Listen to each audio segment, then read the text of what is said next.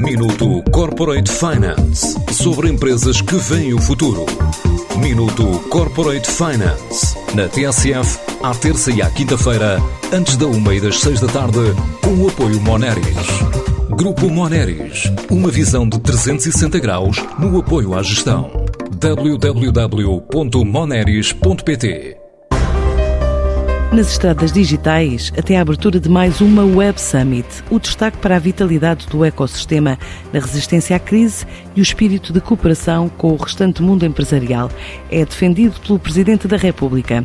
No encontro que realizou com as startups portuguesas participantes no programa Road to Web Summit 2021, Marcelo Rebelo de Sousa falou de apoios, de conquistas institucionais e da resiliência de um setor como prova de como se pode ser jovem e sonhador até ao fim. Há um investimento do poder político português na startup, trazendo para cá uma agência europeia, trazendo para Portugal, como para os outros países europeus, mais investimento na startup, nos fundos que começam a ser executados, apontando para 2028 com o Web Summit mostrando que as startups são mais resistentes à pandemia e às crises. Não morreram, não vão morrer, vão sucedendo e mudando, convertendo, alterando em novos ciclos e novas vagas. Essa é a boa notícia deste ano 2021.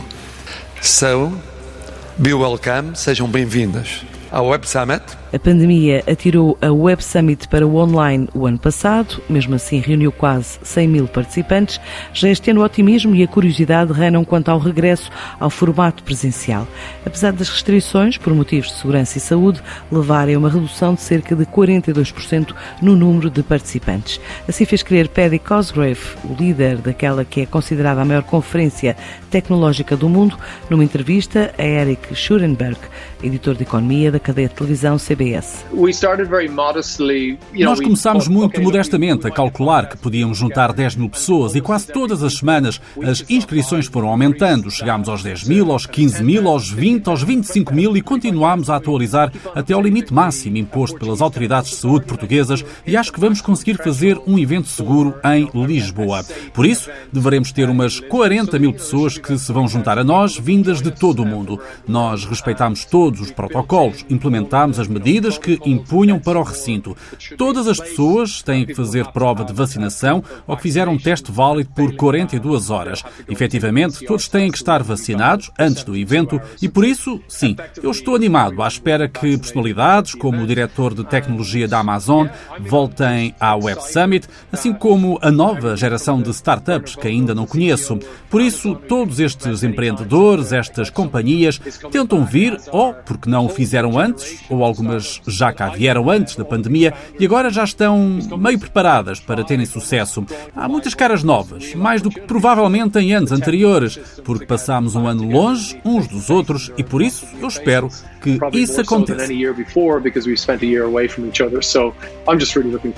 Expectativas para mais uma Web Summit a partir de hoje e nos próximos quatro dias em Lisboa, desta vez à espera de 40 mil participantes, cerca de mil oradores, 1.250 startups startups e 700 investidores. Um evento cujo contrato prevê um apoio anual de 100 milhões de euros por parte do Estado português.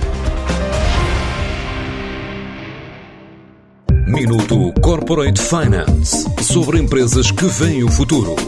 Minuto Corporate Finance na TSF, à terça e à quinta-feira, antes da uma e das seis da tarde, com o apoio Moneris. Grupo Moneris, uma visão de 360 graus no apoio à gestão. www.moneris.pt